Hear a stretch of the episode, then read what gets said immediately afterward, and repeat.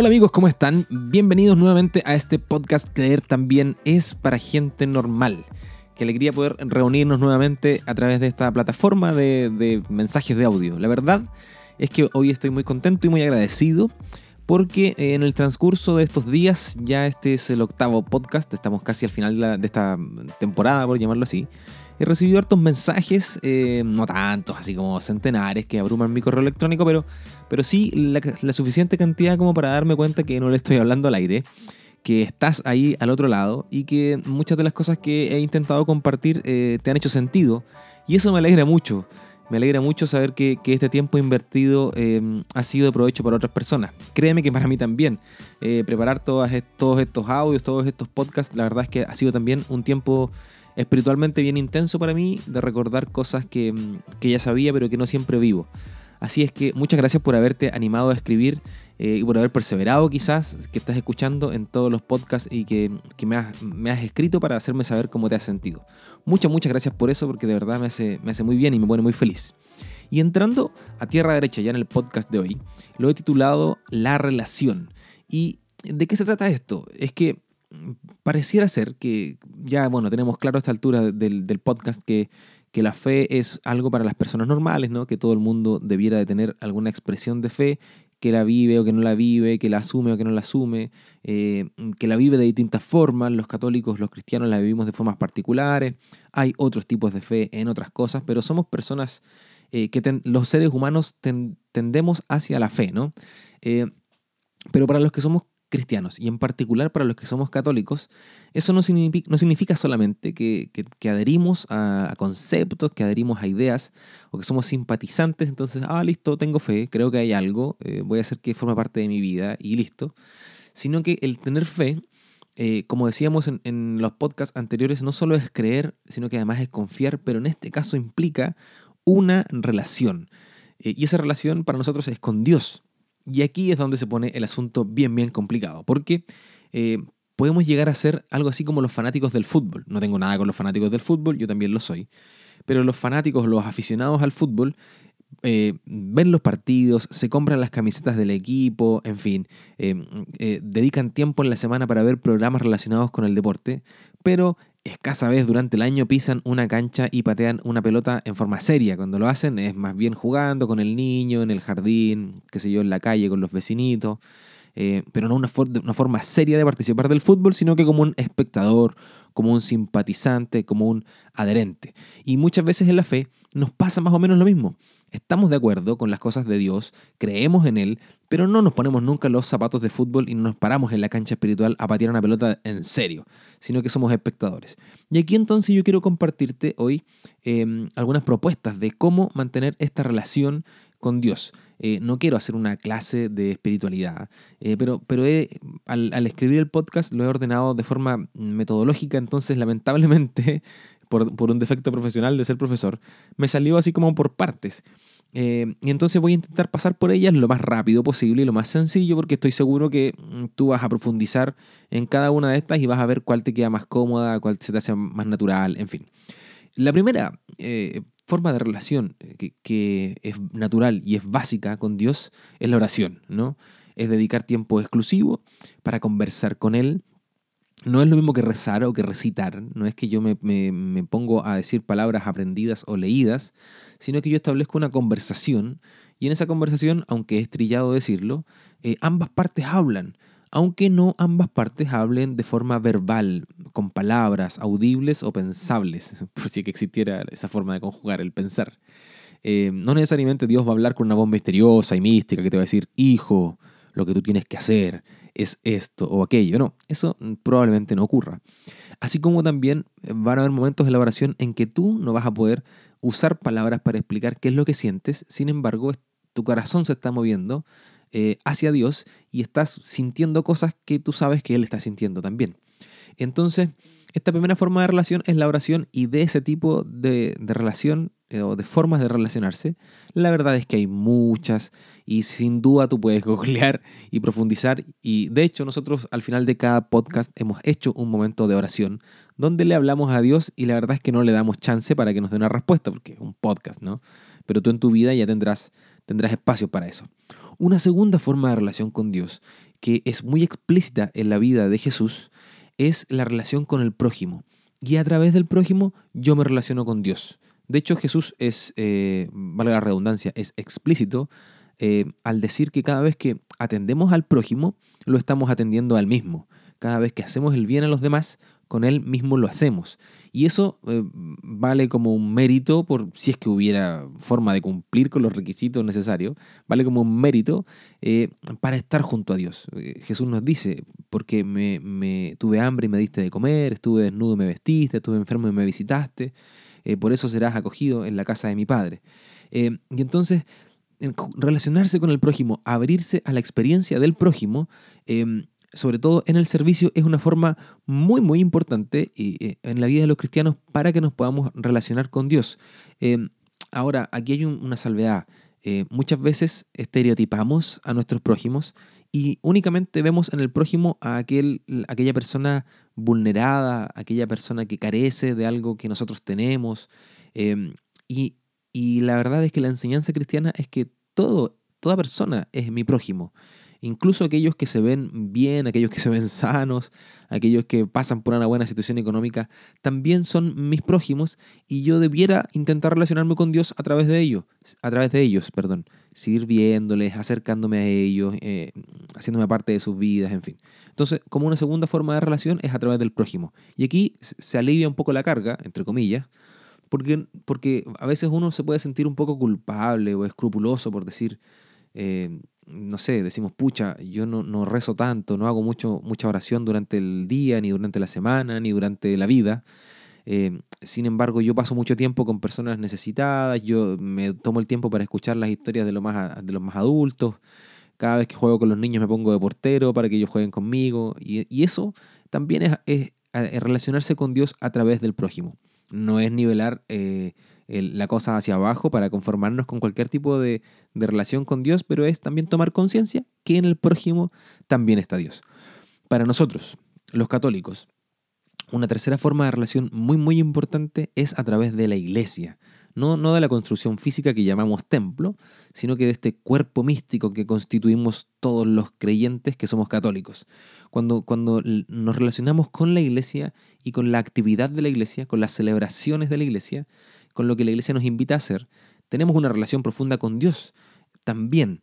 Eh, independiente que nosotros sintamos o no sintamos. Relacionarnos con Dios no, no depende de, lo que nosotros sintamos, sino que depende de la intención que nosotros pongamos, aunque no sintamos nada y aunque no veamos una respuesta evidente de vuelta. Y en este, en este sentido, eh, el, relacionarnos con Dios a través de la iglesia eh, también es un mandato de Jesús. Él nos invita a que nos reunamos en la última cena eh, indica cómo es que se hace la, conmemoración de la Eucaristía, eh, que para nosotros es sacramento real, y ahí entran todos los sacramentos.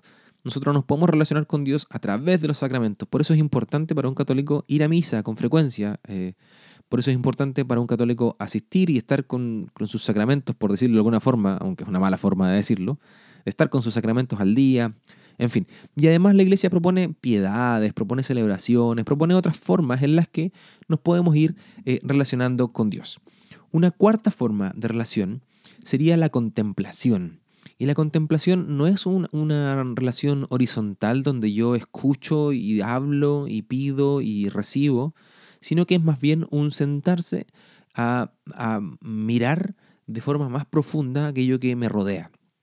Y en la contemplación hay una forma de contemplación que es muy linda, que yo poco hago ahora, eh, pero en, hace un, varios años atrás, perdón, eh, frecuentaba, que es la contemplación de la creación. Es mirar eh, con, ojos espirituales todo lo que me rodea, incluidas las personas, incluidas, no sé, las construcciones que son fruto de la inteligencia del hombre, pero también la creación, la natural, eh, ver la, naturaleza que está a tu alrededor, la que aún no ha sido corrompida por el hombre, y descubrir que ahí está la mano poderosa y la mano creadora de Dios, eh, que es una forma de expresión de amor de Él hacia nosotros. Él hizo la creación como una expresión de amor para el hombre. Entonces, eh, relacionarnos con Él a través de la creación de verdad es muy, muy lindo. Eh, y si eso lo acompañas con alguna lectura espiritual, con música eh, cristiana, entonces la cosa ya se vuelve, pero fantástica, en el plano espiritual, digamos. otro tipo de, oración, perdón, otro tipo de, relación con Dios es meditar lo que Él nos ha dicho. Nosotros tenemos una, gran ventaja espiritual, eh, porque, porque nosotros tenemos en nuestras manos, a través de la palabra de Dios, lo que Él mismo ha querido decirnos como, como, como forma de acompañar nuestras vidas. Eh, no se trata de que nosotros vayamos a leer los libros de la Biblia de forma fundamentalista y, e, sin mayor interpretación para vivirlos de forma explícita, sino que se trata de meditar esas palabras, eh, meditar lo que Dios nos dice, cómo es que hacen sentido en mi vida, porque no solamente ahí hay relatos históricos, no solamente ahí hay metáforas, no solamente ahí hay eh, figuras literarias para explicar cosas espirituales, no solo hay leyes y, dogmas que tenemos que creer, sino que hay también mensajes para nuestras vidas cotidianas y de hecho, en la Biblia de lo que más hay es justamente ese tipo de, mensajes. Por lo tanto, em, la meditación de la palabra de Dios, la verdad es que es una forma em, muy sana de relacionarnos con Dios y para aquellos que nos cuesta un poco tener una vida espiritual más mística, esto que nos ayuda, nos invita en realidad a utilizar un poco más la cabeza, em, a estudiar, eh, a revisar el texto de forma más, no sé, más científica, si queremos decirlo, más, más lógica, em, se nos hace mucho más fácil la relación con Dios. Para mí la forma más fácil es, es, leer la palabra de Dios y es leer textos de los padres de la iglesia, de grandes santos. Se me hace mucho más sencillo poder escuchar y, recibir lo que Dios quiere decirme mientras lo leo em, siendo escrito por humanos, pero yo sé que es Dios quien me está hablando. Entonces esa sería la, a ver, tenemos la oración, la primera, el estar con el prójimo, la segunda, a través de la iglesia, la tercera, contemplar la creación, la cuarta, la meditación de la palabra, la quinta, eh, la sexta sería el servicio a los demás. Se parece mucho a lo del prójimo, pero en realidad es un poco más allá. Es cuando yo dispongo tiempo de mi vida o mi vida completa a servir a servir puede ser a una persona, puede ser a una institución, puede ser a, un grupo de personas, puede ser a una misión en particular, puede ser un servicio que atienda a, nuestra propia institución de iglesia, no sé, eh, estoy pensando desde eh, barrer el templo hasta hacer las lecturas en la misa, estoy pensando en servir eh, los almuerzos en el comedor solidario que tiene mi parroquia, estoy pensando en ser aquel que eh, ordena la ropa, pero nunca, la ropa que recibe de caridad, pero nunca ve a la persona que va a ser el, beneficiario de la ropa, ni tampoco conoce a la persona que donó la ropa. Es quien ordena. Y así hay muchos servicios anónimos que nosotros los podemos eh, ofrecer como una forma de relación con Dios y, en, en esas obras nuestra fe se está haciendo vida. Eh, el apóstol Santiago en su carta dice, eh, muéstrame tu fe sin obras. No se puede. La, fe tiene que evidenciarse y en este sentido el servicio es una forma de evidenciar la fe eh, que es tremendamente tangible, fácil para nosotros que somos humanos, limitados, que, muchas veces nos cuesta esto de lo místico. Aunque sin duda hay personas mucho más místicas que logran también otro, otro tipo de relación con Dios que vendría siendo ya el séptimo tipo de, relación con Dios, que es la alabanza y la adoración. No, no, es, no es que sea excluyente para, personas solamente místicas y de una gran vida espiritual, em, pero, pero no es tan sencilla de alcanzar. Eh, te cuento, mi, familia espiritual de origen, por decirlo de alguna forma, mi, ADN espiritual es la renovación católica carismática, en donde la alabanza y la adoración es el ABC de la vida espiritual. Es decir, cualquier oración que hacemos no es una oración válida, digamos, si es que no alabamos y adoramos a Dios.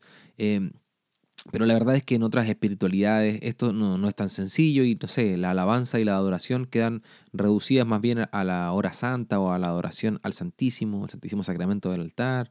Em, la alabanza queda más bien reducida a las canciones de alabanza donde decimos lo bueno que es Dios.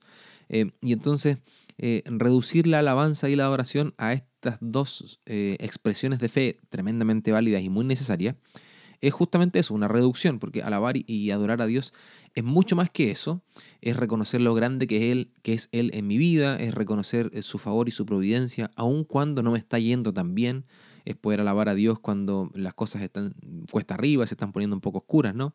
e incluso cuando está yendo mal, como yo, como yo reconocer ahí a Dios. Em, me parece que, este tipo de, forma de relacionarse con Dios, aunque es más difícil, eh, hace, hace sentir en el corazón una respuesta um, más, eh, no sé, espiritualmente se siente un poco más fuerte. Y estoy seguro que aquellos que han tenido experiencias de oración más intensa, acompañada con cantos, momentos de oración bien, bien profundos, han sentido justamente eso en el corazón. Y eso en el corazón, al parecer, no, esto no es una ley, esto es mi, impresión subjetiva, esto que se siente tan rico en el corazón, que sabemos que proviene de Dios, se siente más frecuentemente en este tipo de oraciones de alabanza, de adoración. Son muy populares hoy día, se hacen conciertos de este tipo de cosas y se promocionan. Muchos misioneros internacionales se, dedican a esto, a, guiar la adoración y la alabanza. Y pues bien, para ir cerrando ya estos siete, siete, puntos, entonces tenemos que la primera forma de relación con Dios sería la oración. La segunda, ayudar o, relacionarme con mi prójimo y descubrir a Dios ahí. La tercera es relacionarme con Dios a través de la iglesia. La cuarta es relacionarme con Dios contemplando la creación. La quinta es meditar su palabra, textos sagrados o textos inspirados por Dios. La sexta es el servicio hacia los demás. Y la séptima es la alabanza y la adoración. Y quiero decirte algo, Dios responde, pero no de las formas siempre en que nosotros esperamos, aunque siempre responde eh, o su respuesta, para decirlo bien, su respuesta siempre viene por el mismo medio en que nosotros nos relacionamos con Él. Es decir, eh, esto no es una regla tampoco espiritual, esto, esto es mi, experiencia espiritual al juntarme con otros cristianos que luchan por relacionarse con Dios. Aquellos que, oran y que pasan mucho tiempo de oración, y esa es su forma principal de relación con Dios, reciben respuestas de Dios en la oración.